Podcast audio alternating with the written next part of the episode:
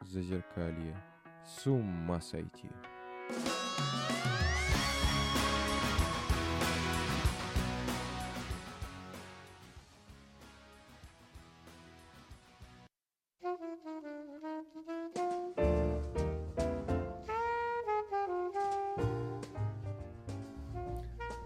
Всем привет!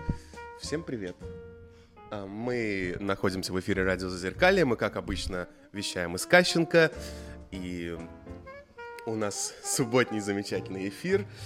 И у нас вообще пос- последние, да, у нас сейчас была пожарная сирена, и вообще последние пару эфиров, на мой взгляд, проходят довольно интересно, и мы не собираемся понижать планку, потому что сегодня к нам э, пришел замечательный человек, это Антон Черняк э, под псевдонимом Шила, это солист группы Кровосток, вот довольно известный для тех, для тех, кто не знает, друг. Но я думаю, большинство знает. Эм, И давайте немного познакомимся с нашим гостем, э, зададим какие-то... Но, но, сначала. Первое. Тема нашего, нашей сегодняшней, нашего сегодняшнего эфира — это цензура и искусство. И я представлю тех, кто у нас сегодня в гостях. Ой, кто у нас сегодня в эфире. Это Ксюша Гороховецкая. Ксения. Ксения Грой, извините. Ну да, да. Да, не хотелось. Привет. стучался. Я, кстати, очень много сейчас про Альцгеймер читаю. по- После эфира тебе расскажу. Ну, ты это делаешь не зря, мне кажется. Ну, он впитался в меня, да. Эм, Аня, Здравствуйте. Миша Ларсов, Здравствуйте. Саша Старость, Привет.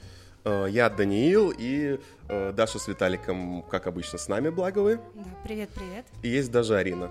Вот, она тоже махает вам ру- рукой, и, может быть, все-таки доберется до микрофона и, ска- и скажет что-нибудь нам.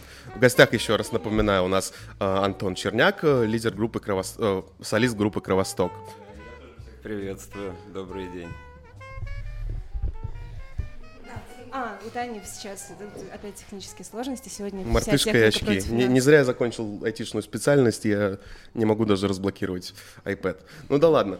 Эм, И даже пароля нет, кстати. Вообще ничего. ну и ладно. Эм, расскажите, расскажи вообще, почему ты решил к нам прийти, до нас добраться, и вообще, интересна ли тебе вообще тема психических расстройств, то есть э, близка ли она тебе, сталкивался ли ты с ней, и вообще как ты к этому относишься?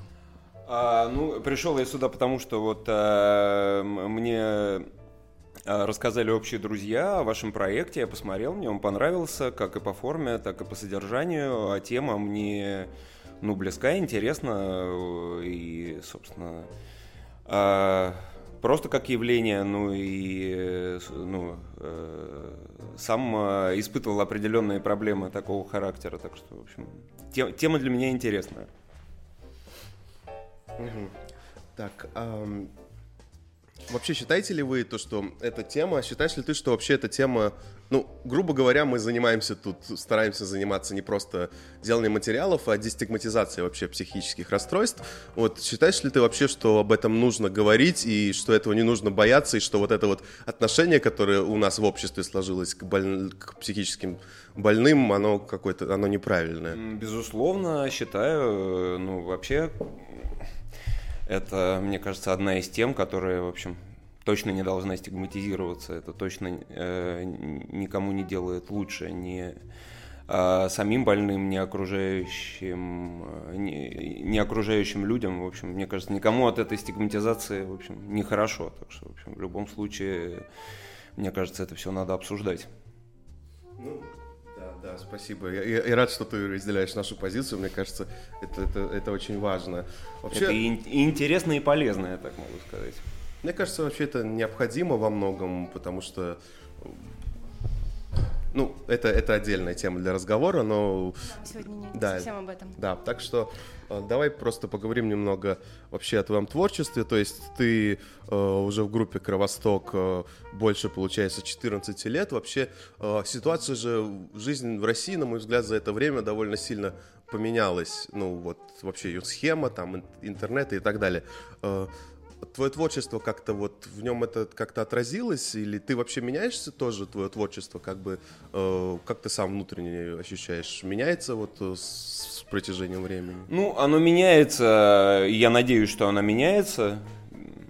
Ну, в общем, ста- стараемся каждый раз, ну, и себя как-то удивить, ну, и, в общем, и слушателей, вот. А так, ну, при этом стараемся, как бы сказать, не меняться, как бы сказать, а, под давлением окружающего мира, так сказать. То есть, ну, я имею в виду, если мы говорим о том, что относительно нулевых, когда мы начинали, ну, цензура стала больше, на это мы, в общем, стараемся не реагировать. А э, творчески стараемся, в общем, как-то развиваться и улучшаться. такая позиция, если смотришь долго на реку, там плывет труп врага, в данном случае цензора. Пропусти его, Ну вот, эм, подтолкни багром. я к тому, что... Сейчас, секунду, у меня иногда мысли теряются, это, это нормально, это да. Моя фишка... типа Хочешь того- яблочко? Да-да-да. Ой, Мне сейчас так и хочется переключиться на Альцгеймер, я столько про него прочитал, но не буду. Вот. Спасибо большое. Скажем так, откуда ты вообще черпаешь вдохновение? Ведь как я вот из твоих цитат, которые я немного смотрел, то есть э, оно же все-таки из окружающего мира, из того, что ты видишь как бы на улицах, в жизни, правильно? Ну, Или- безусловно, да, ну, э, основное, ну, а, основное, откуда, мне кажется, можно черпать вдохновение, окружающий мир и, в общем, собственная фантазия Да, но, но- из этих двух составляющих. Ну вот я как раз и к этому. То есть сейчас, я думаю, мы к этому еще вернемся в более поздних частях эфирах, но сейчас, например, ну то есть э, там вот Миша делал замечательный материал про то, как сейчас выглядит радио, и что, например, оно ушло на второй план, и оно сейчас немного не в тренде, а вот интернет сейчас в тренде, и то, что вот эти все там э, посадки за мимасики, там вот все это за репосты, вот вообще, вот, то есть вот это вот изменение вообще всего стиля жизни, наверное, все-таки э, твое, твое творчество как бы, оно же теперь, оно черпает вдохновение из окружающего мира, правильно? Ну вот, окружающий мир поменялся, соответственно, и наполнение творчества, получается, поменялось, нет? Если не Э, ну, глубоко. тут, конечно, э, мне кажется, со стороны легче, э, я имею в виду, оценивать, как наше творчество меняется. Мне, мне сложнее, потому что я все-таки нахожусь э, внутри процесса, и мне сложно ну, оце- оценивать. Вообще, э, если, то есть, э, твое искусство это способ самовыражения, или вот э, ты еще хочешь какую-то цель преследовать, что-то донести до слушателей? Нет, это просто ну, ак- акт искусства, просто самовыражение. Вот интересно, там такое дело. Текста на бандитскую тематику сейчас пишет очень большое количество э, рэп-формаций. Они все находятся как бы в своем среде. То есть обычно их слушают либо те, кто сам с криминалом связан, либо тот, кто, что называется, ну, как, ну, по принципу, что как наши олдовые мужики слушают шансон, так вот более молодые, более распальцованные слушают это дело. А почему же вас слушает хипстота? Такая, почему вы Потому что очевидно, потому что это концептуализм. Ну, типа в каком Ну, видимо, вы более отстранены, наверное, чем большинство этих групп. Видимо, они действительно как-то больше э, как-то включены и как-то в эти субкультуры. Мы все-таки поем об этом, но, в общем, с довольно большой дистанции, может быть, из-за этого так получается. А, У нас совсем скоро будет рубрика, очень быстро идет время, а, и наши слушатели шлют вам вопросы, можно я озвучу. Первый вопрос. Помимо проекта «Кровоток», работа идет еще над какими-либо проектами, спрашивает настольная лампа. А, ну, как вам сказать, э, ну, Кровосток, конечно, основной проект, в общем, но идет работа еще над параллельными проектами, но пока, в общем, э, э, ну, как, нечего показать, поэтому я пока говорить воздерживаюсь, да, да. Ладно, будем очень ждать. Потом Андрей а, Пахаренко, надеюсь, правильно произнесла фамилию, спрашивает, а затрагивается, э, затрагивается ли в ваших песнях вопросы, связанные с психиатрией и стигматизацией? А, ну, с, с психиатрией сейчас как минимум а, одну песню припоминаю. А, есть песня «Овощ», э, э, написанная от лица человека, прикованного к э, своей койке, э, да, который, в общем, в мечтах путешествует по абсолютно разным мирам. А, Так что да. Спасибо большое. А сейчас у нас будет рубрика, да, не объявишь? Это Николай, Так, который, по- по-моему, э, проспал. Николай. Вороновский, да, который, к сожалению, пока до нас не добрался, может быть, э, еще добежит э, к концу эфира. А, Рубрика о том, как Николай рассказывает о том, как великий канадский пианист приезжал в Советский Союз. Гульд. Окей. Да. Давай, давайте послушаем.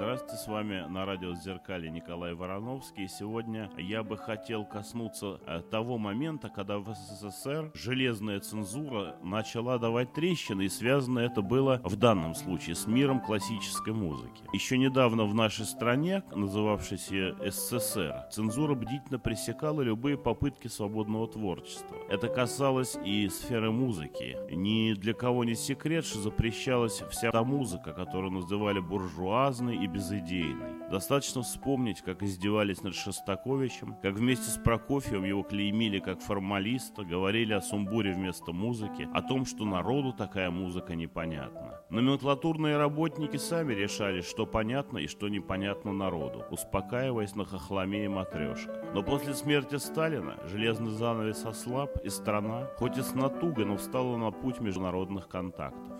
К этому моменту, памятному как хрущевская оттепель, относится и приезд в СССР великого канадского пианиста Глена Гульда. Тогда это было сенсацией как для страны Советов, так и для всего мира. Его приезд и выступления в 1957 году стали для многих молодых музыкантов в СССР открытием и новой точкой отсчета в понимании классической музыки. Однако подготовка к турне Гульда была непростой. Накануне приезда канадского пианиста разразился Суэцкий кризис, а советские войска подавили восстание в Венгрии. Гульд опасался, что его приезд в страну агрессоров воспрепятствует возможности концертировать в США, но вопрос все-таки был улажен. Никакая информация о Глене Гульде не проникала за железный занавес. В России его просто не знали, хотя его знал весь мир. Впрочем, и Советский Союз был для Гульда будто другой планетой. И все-таки он приехал. Сначала в Москву.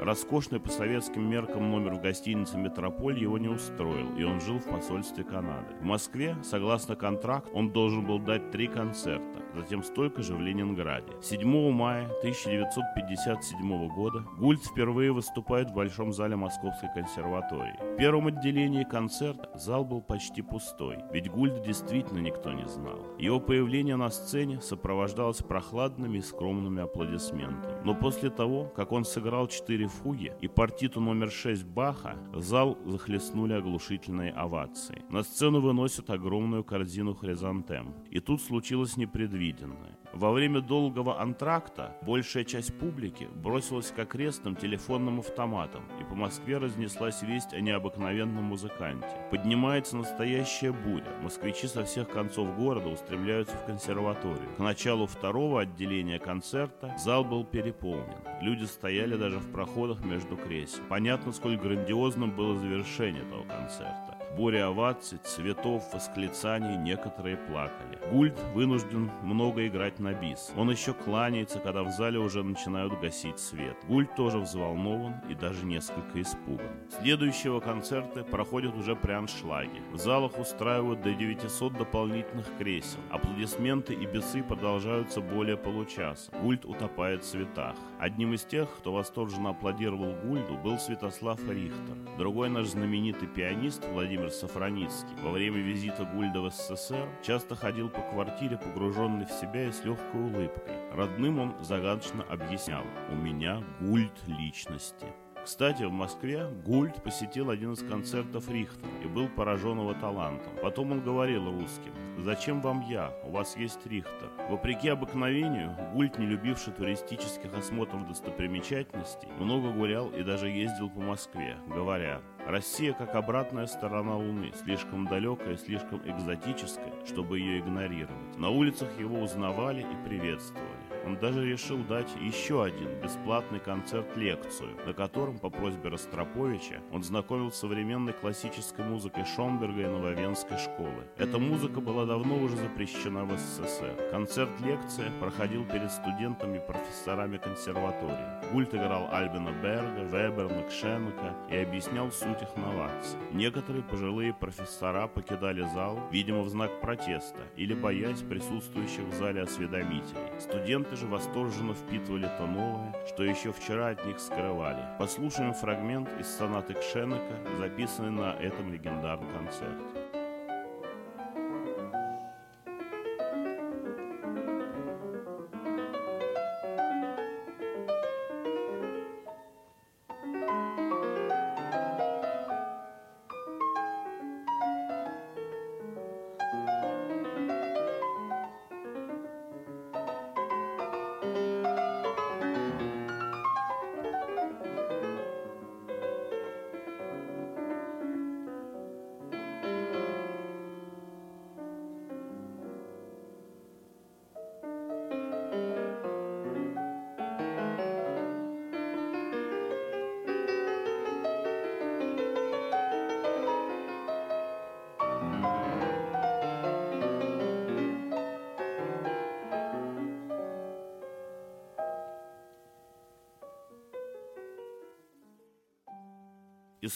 Подобная московской, повторилась и на его концертах в Ленинграде. Чтобы сдерживать потоки людей, стремящихся попасть на концерт, привлекли даже конную милицию. Гульд говорил потом, это было подобно тому, как если бы я был первым музыкантом, приземлившимся на Марсе или Венере. Интеллектуальный подход Гульда в исполнительском искусстве поколебал как русскую романтическую традицию, так и доморощенный социализм. Через Гульда Россия узнала возвышенного из современного Баха, как писал тогда один из критиков. А Ростропович подчеркивал, что Гульд открыл нам композиторов Нововенской школы. Это было сенсацией в замкнутом советском музыкальном мире. Цензура к тому моменту уже трещала по швам, хотя и продолжала еще грозить пальцем.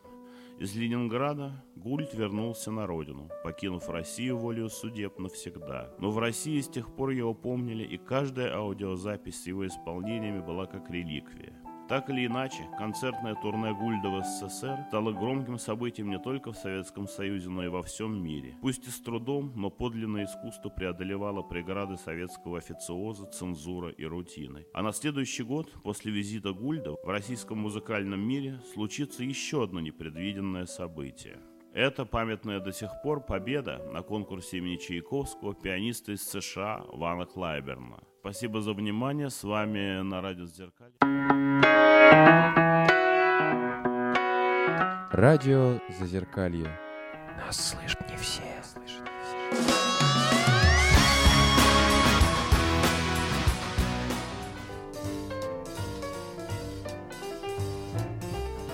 Мы продолжаем наш замечательный субботний Кащенский эфир. Вообще мне очень нравится то, что мы 1 сентября День знаний встречаем в Кащенко.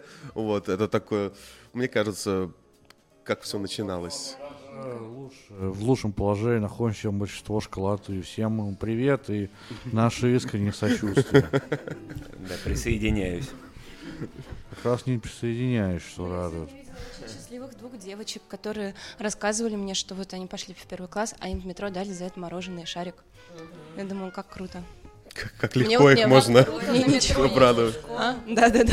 Как там, какой там был то ли анекдот, то ли случай, когда приходит первоклассник и говорит, типа, мать, почему ты мне не сказала, что это бодяга на 11 лет?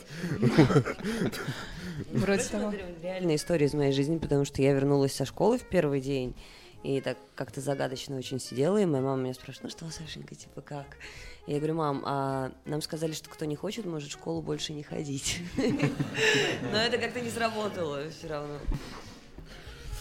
Школа же это, э, как в последнее время становится понятно, такой немного рудимент и пережиток 20 века и индустриального времени, когда родители уходили на работу, и им надо было куда-то девать своих детей.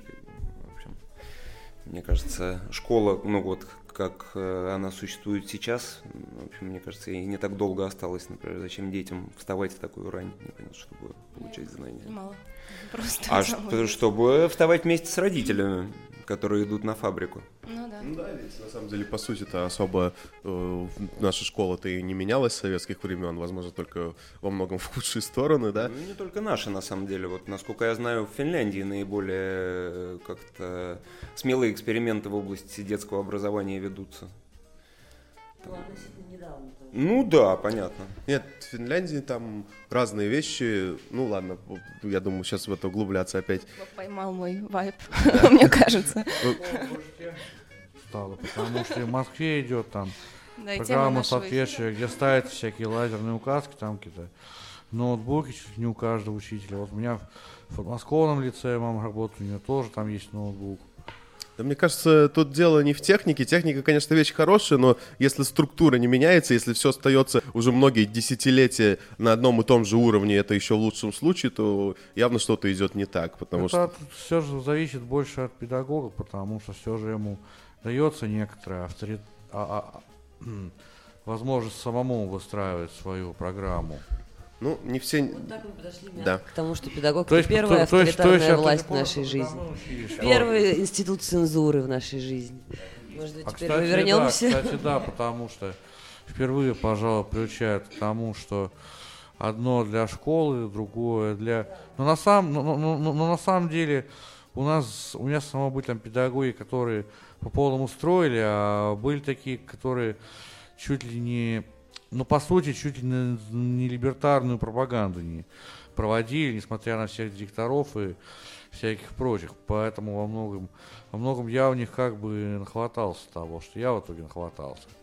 Ну вот, э, знаешь, мне кажется, проблема в том, что это на уровне случайности. То есть, какой тебе учитель попадется, хороший или плохой, интересный или не очень. Да вот. там их несколько, как бы, в том-то и дело. Ладно, э, повезло тем, чем мне, потому что э, из всех учителей моей школы, которых я могу вспомнить, э, была одна именно чисто по-человечески хорошая учительница английского, но она не очень хорошо, как и все, я думаю, советские учителя английского преподавала английский отчасти. Мне кажется, это делалось специально, чтобы на самом деле советский человек не мог особо по-английски говорить. Так и есть. Вот, но она была дико милая, а остальные были, в общем, и не очень выразительные преподаватели, часто не очень симпатичные люди. Тем, чтобы сдать в итоге английский, надо доучиваться к всяким репетиторам ходить. Это я но, помню. э, мы немножко, чуть-чуть совсем, на, на самую малость отошли от э, темы искусства, но я думаю, мы имеем право, потому что как бы сегодня все-таки день знаний, и мы посвятили этому немножко времени. Да, да. Разговор сам уплывает да, в сторону образования. Если до Такой Даши день. в ее 30 лет, ой, до Саши в ее 30 лет уже дошло, то как бы, Да, нет, геймер здесь только у тебя, мы уже выяснили. ну, Пока что. Нет, еще у Виталика, кстати. я просто даже знаю, что нужно сделать, чтобы вы поняли, что у меня Альцгеймер, но если это сделал, ладно. Так, искусство, искусство, вернемся. А, а Вот эм, вы как бы, ну, и сами занимаетесь искусством, и главное, что, как я понимаю, вам ну, довольно интересна эта тема, понятно, иначе мы не, выбрали вообще ее как, как тему эфира э, с тобой.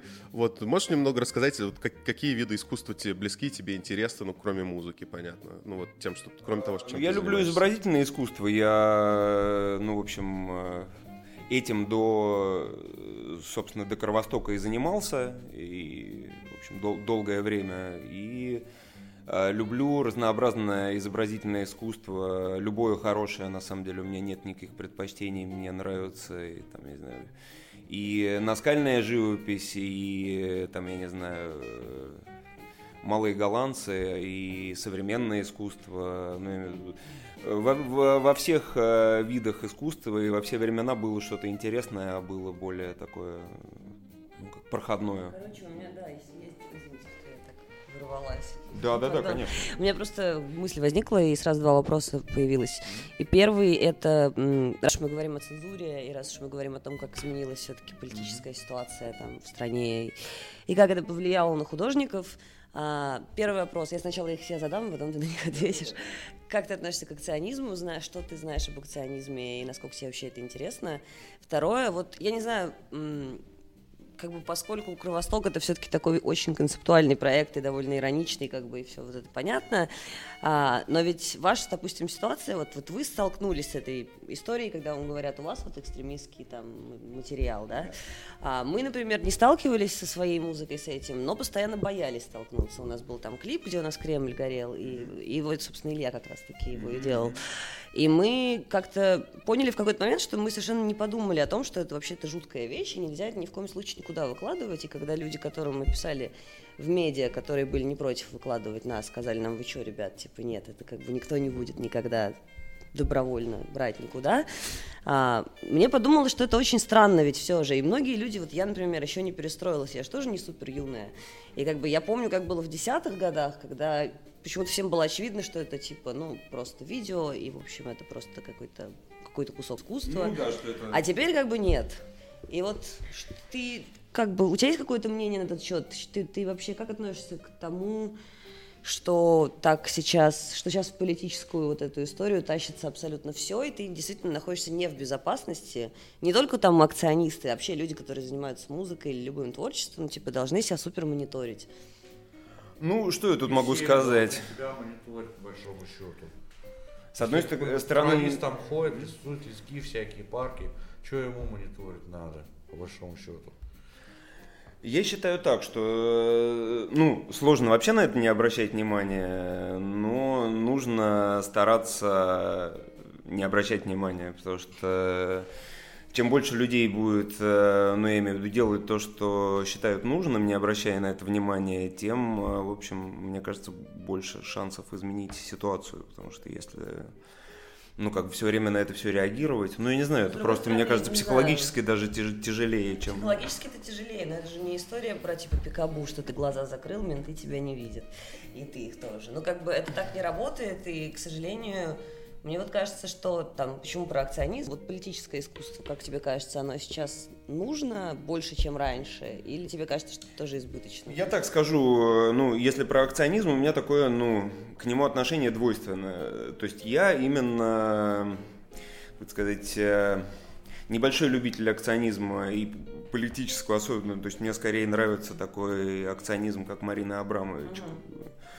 А с политикой, ну, мое личное мнение, я, для меня искусство отдельно, а политика отдельно. То есть я делаю какие-то свои художественные высказывания, а, и отдельно у меня, как у гражданина, есть моя позиция. А вот такая конкретная ситуация, в которой периодически музыканты сталкиваются. Приехали вы, значит, в незнакомый доселе город и видите, что на сцене висит здоровый там плакат политической организации. Ваши действия дальше. Будете убивать из организаторов, чтобы это дело убрали? Или же вы подумаете, что все равно там деньги уплачены, километры проезжены? Не-не-не, ну, для нас это принцип- принципиальный вопрос. Э, Мы с таким никогда э, не сталкивались, скорее у нас были инциденты не с политическими, а с какими-то рекламными, пытались нам что-то там на заднике повесить. э, Но у нас всегда получалось, в общем, сказать, чтобы это все убрали, и, в общем, люди убирали. А вы не слышали эту замечательную историю с гречкой, когда у нее концерт должен был быть 9 сентября? Вот, и э, туда хотели власти без ведома гречки пускать только тех людей, которые проголосовали. Вот, она, она это... Это? Ну, в смысле... Не-не, это, Это реально? Я просто не слышала. новостях. Да, да, да, и гречка, гречка Вот как там раз- поматерилась, типа, что, что Чем это больше вообще, будет да? таких людей, как бы, тем, мне кажется, больше шансов э, как-то, ну, в общем, проветрить эту ситуацию, насколько это возможно. А заканчивая про, собственно, акционизм. Тем не менее, сейчас, ну, из актуального, вот из новых художников последнего времени могу только акционистов назвать, как бы они так или иначе сам, Мне ну, кажется, и явно они э, нужны, и они да. смелые, и мне, ну, мне нравится вообще то, что они смелые, нравятся их поступки. Я скорее мог бы по- покритиковать как раз-таки с эстетической какой-то то- точки зрения, но как э, такие высказывания именно скорее вот социально-политические, смелые, мне это, ну, в общем, в любом случае вызывает симпатию. Спасибо, я хочу прям поблагодарить. те э, субкультуры, которые вроде бы вро- которые вроде бы одно время но осо- особ- особо ничего не выражали и никого по большому счету не парили. А вот сейчас, если на тех же панков посмотреть, вон той же группе Йорш за их замечательный клип. А, Ну, в общем, у них, я не буду говорить, что за их клип, но был у них клип «Боже, царя храни», и их уже два раза, два раза уже дедосили их канал в Ютьюбе, например. Если мы приедем на какой-нибудь там фестиваль типа Доброфеста, то там отовсюду летит, что вот там нахуй, м, простите, черту все это, к черту это, к черту, к черту цензуру, к черту там давление правительства, и вообще все. Ту же группу порнофильма вообще в некоторых городах просто им не, их, их не пустили, причем прицепились в том числе к ненормативной лексике и сказали, что вот Ленинград нормально, потому что это бытовой мат, а у вас мат не бытовой, у вас мат со смыслом, мы вас не хотим как бы. С потусторонним смыслом. Да, а у нас сейчас, ну, э, угу. сейчас давайте, да, Да, у нас сейчас продолжим. рубрика, э, да, и я кое-что скажу в начале уже следующего сегмента, но, а сейчас у нас как раз к тему акционизма и активизма. Саша Старость, э, которая сегодня до нас доехала, и в прошлый раз спасибо ей за это. А специально для радио Зазеркалье она поговорила с э, довольно известной в своих кругах активисткой Серая Фиолетовая э, и сделала ликбез по вопросам как раз цензуры и акционизма. Давайте слушать небольшое интервью. На радио Зазеркалье мы поговорили с активисткой и художницей Серая Фиолетовая о влиянии цензуры на современное искусство, о разнице между европейским и русским менталитетом и восприятии русского художника в мире. Есть, например, такое мнение, что русский художник на Западе сейчас из-за политической обстановки по большей части интересен вот как жертва репрессий и как там человек, противостоящий условной системе и там какой-то динамике власти. Мы знаем достаточно, мне кажется, много примеров, когда всякие люди, которые здесь занимались акционизмом, оказываются на Западе и совершенно не понимают, как им вот в этой аполитичной достаточно обстановке заниматься искусством дальше. Не кажется ли тебе, что, может быть, в каком-то смысле из-за той политической ситуации, из-за той обстановки, которая сейчас уже там почти сколько, 10 лет существует в нашей стране, сама цензура и то, чем занимаются здесь там, художники, акционисты в частности, а, все это превратилось в такой уроборос, такую взаимозамкнутую систему, в которой в каком-то смысле художники тоже зависят от существования и этой цензуры, и этой системы, и ну, питаются от нее в каком-то смысле. И, может быть, где-то там в глубине души немного лукавят, когда говорят о том, что хотели бы, чтобы все радикальным образом изменилось, Первое, что здесь совершенно непонятно, это почему здесь художник вдруг идентифицируется с акционистом, потому что акционистов очень мало, и как бы а художников там в несколько тысяч раз больше, да и сейчас, наверное, в России никаких акционистов по большому счету уже практически нет. Вот, никаких акций не производится, в частности из-за изменения обстановки тем, что она стала более деполитизированной. Обстановка в Европе не более аполитична, она гораздо более политизирована.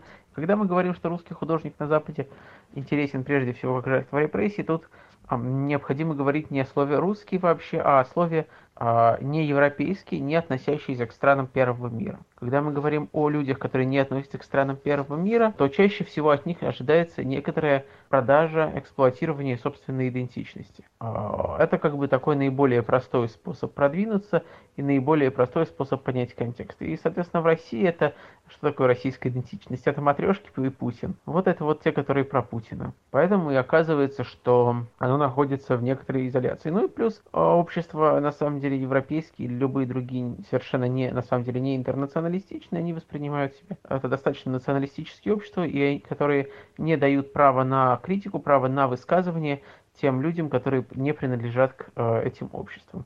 Тут скорее можно вести речь об искусстве как сопротивлении и о взаимодействии с тем, чему оно сопротивляется, чем о, о категории цензуры. Ну и слово цензура к акционизму к таковому вообще неприменимо, потому что акционизм сталкивается с противодействием репрессивной машины государства скорее, чем с э, непосредственно изменением высказываний. Радио Зазеркалье. Это нормально.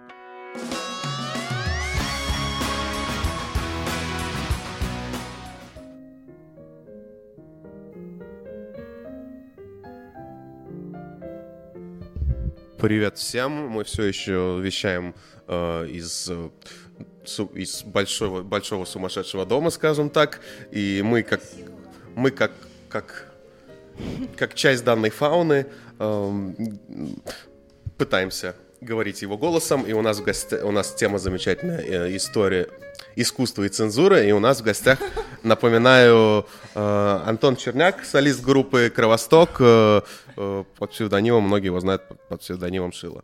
Вот, а мы продолжим. Мы продолжим говорить, мы продолжаем говорить в данный момент об искусстве. И вот у меня есть пару вопросов. Вот мы уже про акционизм поговорили, но вот э, как вообще, ты же следишь, да, за, за искусством современным, вообще, как, какие для себя вот сейчас современное искусство принимает формы? А, ну, э, моя точка зрения тут достаточно субъективна, но тем не менее, в общем, я ее изложу. А, ну, в общем, современное искусство, как мне кажется, сейчас э, движется, в, ну, по крайней мере, мне бы так хотелось, в сторону какого-то человеческого формата, потому что, мне кажется, немного есть у людей усталость от э, живописи 3 на 5 метров, э, которую вообще непонятно куда девать, кроме какой-нибудь огромной переговорной банка, если они захотят ее купить. Вот, э, в общем, э, есть у меня ощущение, что, в общем, сейчас э, опять будет актуальна какая-то живопись, в общем, выразительная каких-то, в общем, нормальных форматов, близких к тем, которые мы видим в ну, в общем, каких-то музеях. Вот. А, то, что касается содержания этого всего, тут посмотрим. В общем, мне кажется, вот такие, как, какая-то такая тенденция. Потому что, ну, например, в том же акционизме я не понимаю, чем а, еще можно как-то удивить. Мне кажется, все уже... Как я правильно тебя понимаю, человечение искусство как-то ближе, ближе к, к людям, ну то есть выражая их чувства или как? Ты это эм. имеешь в виду или нет?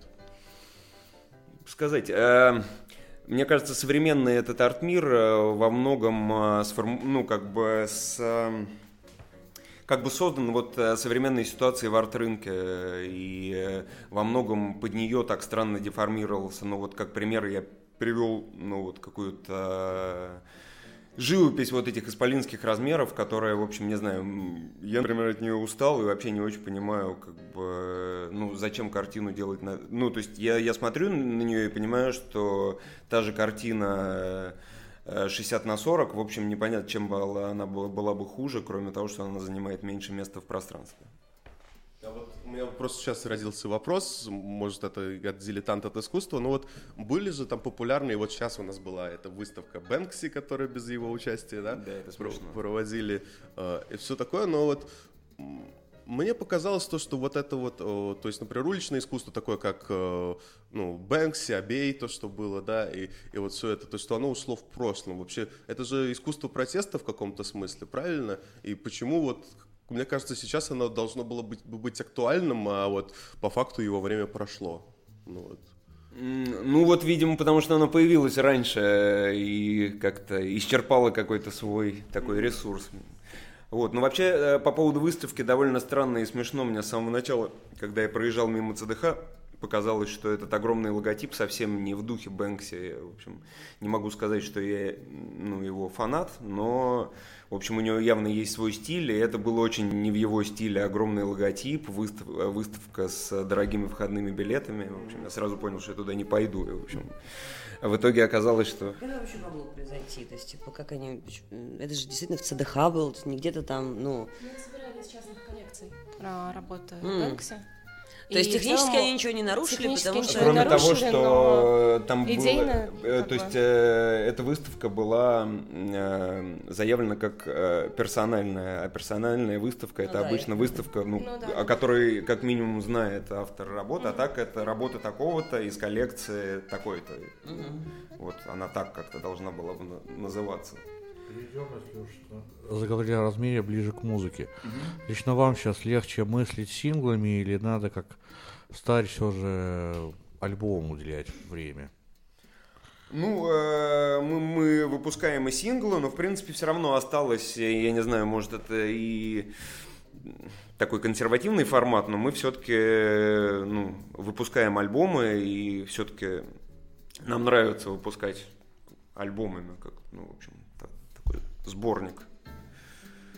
Вот, как-то, не знаю, форма консервативная, сейчас многие ставят на синглы, но мы как-то так вот делаем по-прежнему ну, альбомы. По большому счету, в современном мире не слишком ли это? Вот, вот, вот я вел переговоры по поводу одного человека, которого я, которому я хочу помочь сделать релиз. Он сам живет в психоинтернате и уже не, и, и не слишком уже в арт жизни, которая за окном а- ассоциируется, так что я ему помогаю. Так вот, когда я с одним, скажем так, частично DIY лейблом стал вести переговоры насчет альбома, он, я спрашиваю, что вот там для, ми- ми- минимальный тираж, нам что-то надо вкладывать, ну и в итоге звучит сумма что там 8 тысяч, 16 тысяч. Причем он сам известный достаточно музыкант. В своем кругу он говорит, что альбомы так ни разу не окупаются, но это не главное по большому счету. Как вы можете такой подход прокомментировать? Ну, э, альбомы вообще, в принципе, я не знаю, э, они, в принципе, ну, впрямую не окупаются, они, ну, работают по-другому, но они, э, как бы сказать, поддерживают интерес, если альбом хороший, интересный, нужно же, в общем, все время что-то выпускать. А я хотел бы вернуться немного к современному искусству вот э, в интернете. Вот э, мы обсуждали, когда обсуждали эту тему, вот мемы вообще, можно считать их... Ну, то есть, э, вот Саша, например, высказал, высказал мнение, что э, мемы можно считать современным искусством. Мнение, сейчас расскажу, короче. Ну, объясни. Это даже не то чтобы мнение, это, в общем, не мое у культурологов, это типа форма современного фольклора, потому что она обладает всеми признаками, соврем- ну это постфольклор. Вот вообще сейчас как бы типа нет-лор, это же есть как бы одна из форм постфольклора. Она анонимная, она точно так же, как там типа классический фольклор распространяется из устно, это распространяется от человека к человеку, но в интернете. Никто не знает, кто это первый придумал. Это все имеет очень четкую структуру и форму, которая всегда повторяется. Ну, короче, она обладает всеми характеристиками фольклора, и поэтому, да, а, так как фольклор это тоже форма искусства, коллективного, анонимного искусства, то мемы таким образом тоже искусство. Вот, такие дела. Ну, фольклор, я согласен, да, абсолютно. И сейчас даже подумал, что, возможно, это такая более современная, короткая альтернатива и замена анекдотов, потому что анекдоты, по, по крайней мере, по сравнению с, со временем моего детства, ну, есть, наверное, люди, которые друг другу рассказывают анекдоты, но среди моего окружения давно уже никто анекдоты не рассказывает. Я как раз читала типа исследование про вот как раз про это, про то, о чем Ну, в общем, как бы они говорит. есть, но они явно не, не что анекдот настолько... умирает, что мем занимает место анекдота.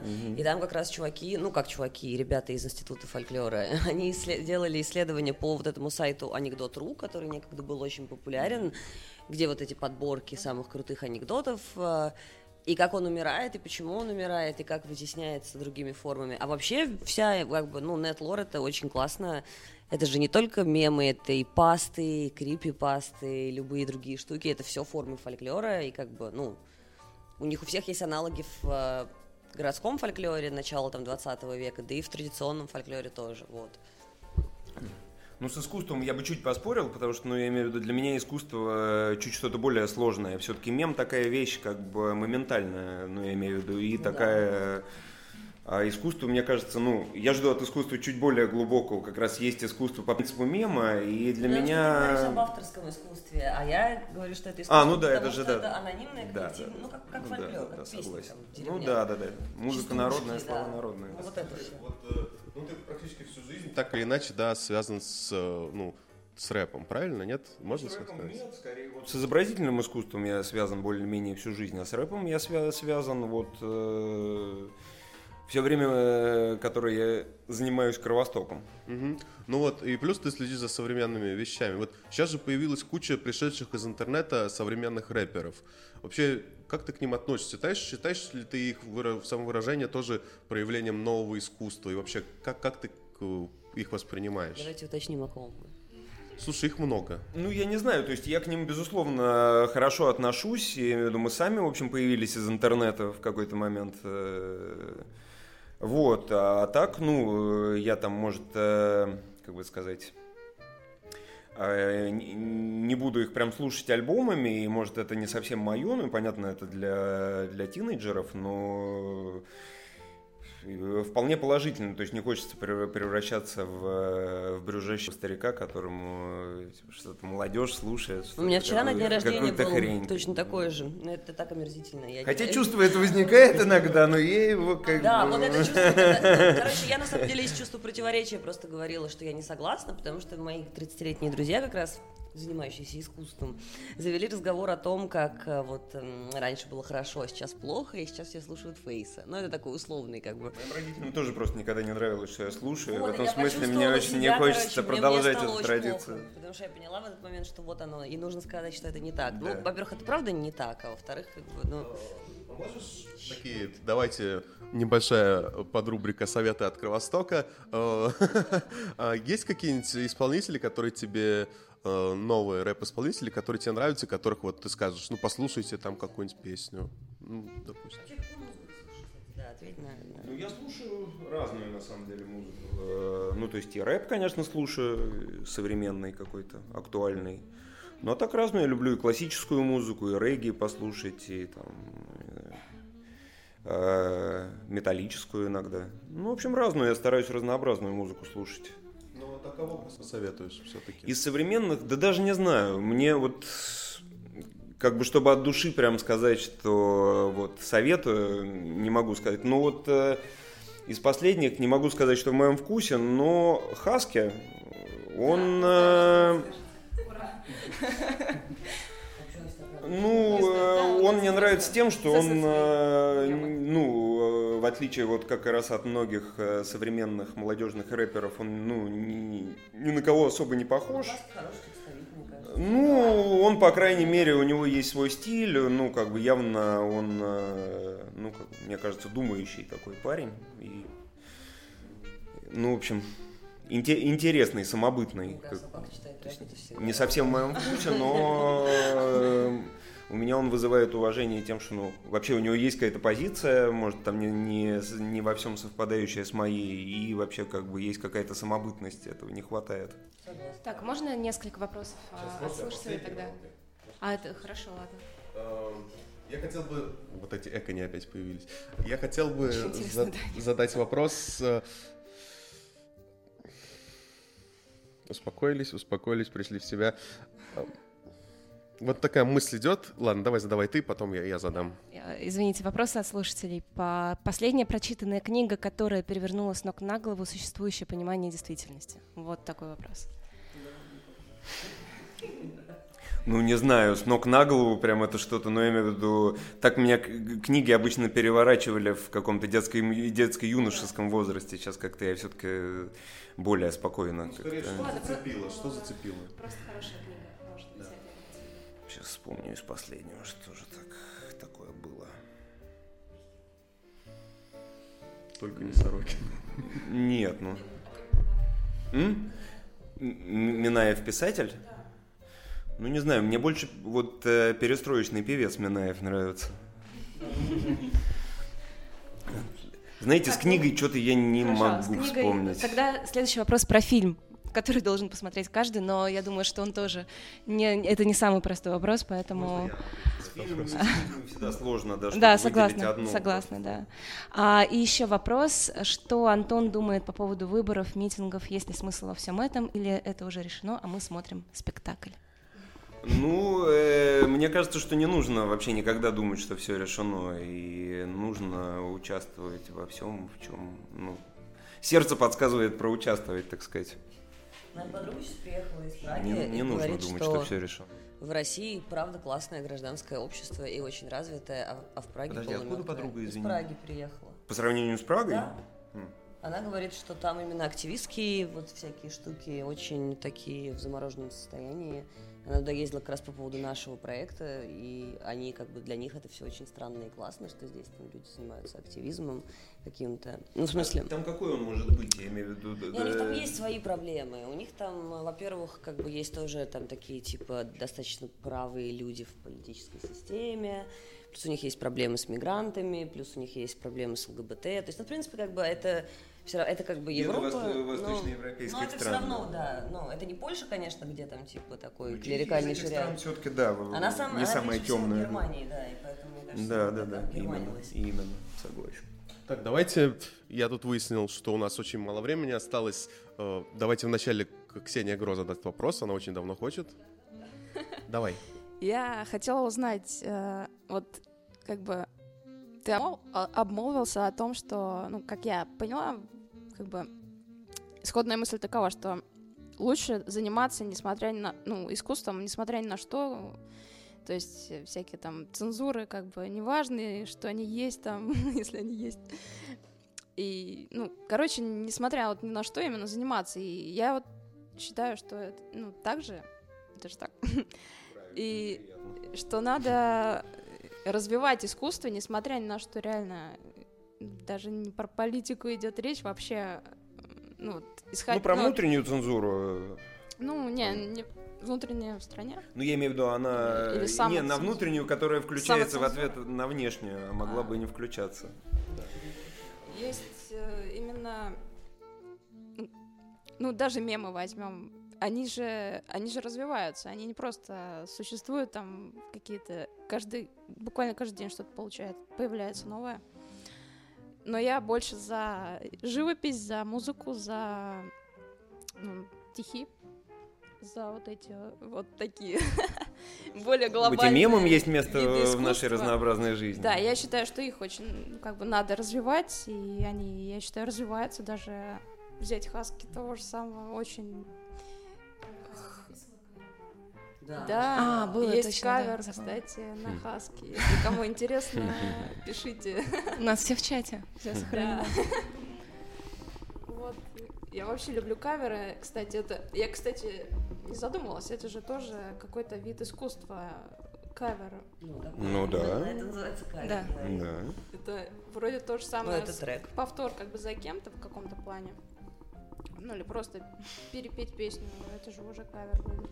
Ну и Да. все равно это все развивается, развивается технологии там как-то, не знаю, очень здорово, что вообще это можно делать сейчас, тем более 21 век, век технологий. И надо, да, делать. В общем, я, я хочу сказать, что э, начиная от мемов и кончая с творчеством, э, ну, в общем, всех этих наших невинных занятий, которые, ну, могут попытаться запретить, в общем, нужно м, не, не опускать руки, а сопротивляться. Это в первую очередь увеличивает, увеличит шансы на то, что ну, как бы удастся как бы от- отстоять то, да, что, что ты как пытаешься донести. Смотри, эм, мне хотелось спросить э, такую вещь, если с другой стороны посмотреть, то есть э, с одной стороны надо сопротивляться, с другой стороны вообще, как ты относишься к этой тенденции, что начинают просто, что потихонечку цензура усиливается и доходит иногда до маразма, да, что не боишься ли ты как бы в будущем, что вообще закрутят гайки и вообще ничего не- нельзя будет нормально делать и люди смогут, людей смогут уже сажают, смогут посадить вообще за любое, за что захотят. Ну, посмотрим. Э, Поживем и видим. Тут я, конечно, прогнозировать не могу, но, в общем, э, надеемся на лучшее, готовимся к худшему. Ну, в общем, в любом случае сопротивляться надо, ну иначе же просто скучно. Действительно. Ну да, но я думаю, у многих, особенно начинающих исполнителей, там возможность оказаться в автозаке или где похуже будет очень сильно, скажем так, сбивать. Ну, это будет хорошей, хорошей селекцией. По-моему, фильм э, заряжен.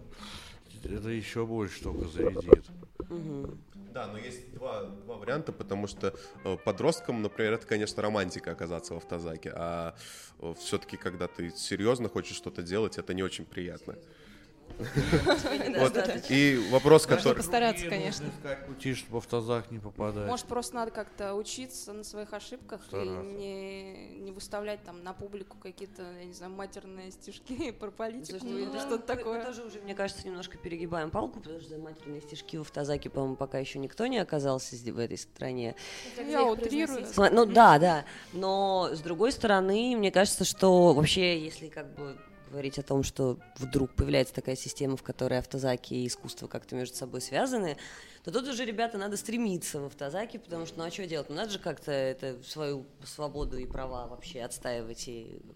иначе скушают просто совсем. Вот тут мне вспомнился то ли анекдот, то ли быль такой. якобы после отставки уже Хрущева к нему как-то раз приехал погостить Владимир Высоцкий, небезызвестный. Вот вели они разговор, там, под водочку, под огурчики, естественно. И в, в, в, на определенном этапе уже там Высоцкий говорит, ну а как же, Никита Сергеевич, быть с этой самой бульдозерной выставкой, когда авангардисты там оставляли свои, пол, свои полотна прямо на улице. Приехал отряд на бульдозерах, просто-напросто снес все это нафиг.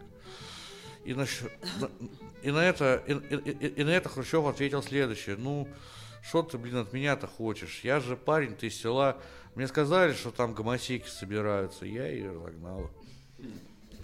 Смотри, у нас, э, к сожалению, кончается время эфира, и я хотел бы попросить э, тебя... Просвещенным обществом в этом плане все-таки тяжелее. Сейчас. Э, и я хотел бы все-таки попросить тебя две вещи. Во-первых, ответить на вопрос такой, мне кажется, на нем хорошо закончить. Эм, Почему ты думаешь, что вот рэп э, сейчас э, стал основной культурой? Ведь э, основным движением музыки, которым больше всего поклонников, потому что многие это замечают, и я думаю, это довольно очевидная вещь. Почему вот именно рэп? Э, во-первых, это одна из ниш э, во многом из-за того, что он распространяется через интернет э, свободного высказывания.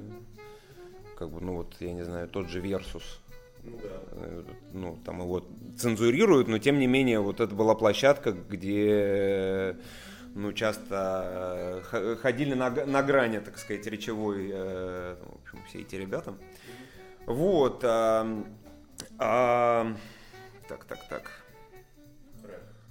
Да, а в, и, собственно, во-вторых, э, ну, поэзию же никто не читает, я имею в виду книжки, но я имею в виду по сравнению там, с тем, что было лет 50 назад. А это такая форма, которая, ну, в общем, э, э, позволяет, как бы, ну, в общем, сделать поэзию интересной вот на, на нынешнем этапе, ну и вообще, ну, как бы э, донести какие-то рифмованные строчки до большего количества людей, чем... То есть это что типа постпоэзии, да? Ну, условно. ну, в общем, да, ну, как, как мне кажется, в лучших своих проявлениях. Хорошо, спасибо тебе большое. И последний, есть какое-нибудь слово, ну, скажем так, последнее слово, которое ты хочешь сказать нашим слушателям? Вот. Э, всем э, э, хочу пожелать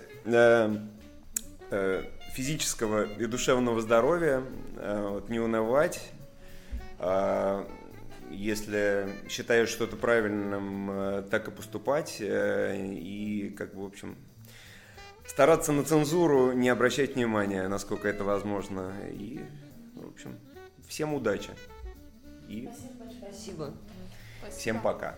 Хорошо, спасибо большое, что ты пришел к нам. Э, спасибо, что был на этом эфире. Напоминаю, что с нами у нас в гостях был э, Антон Шило-Черняк.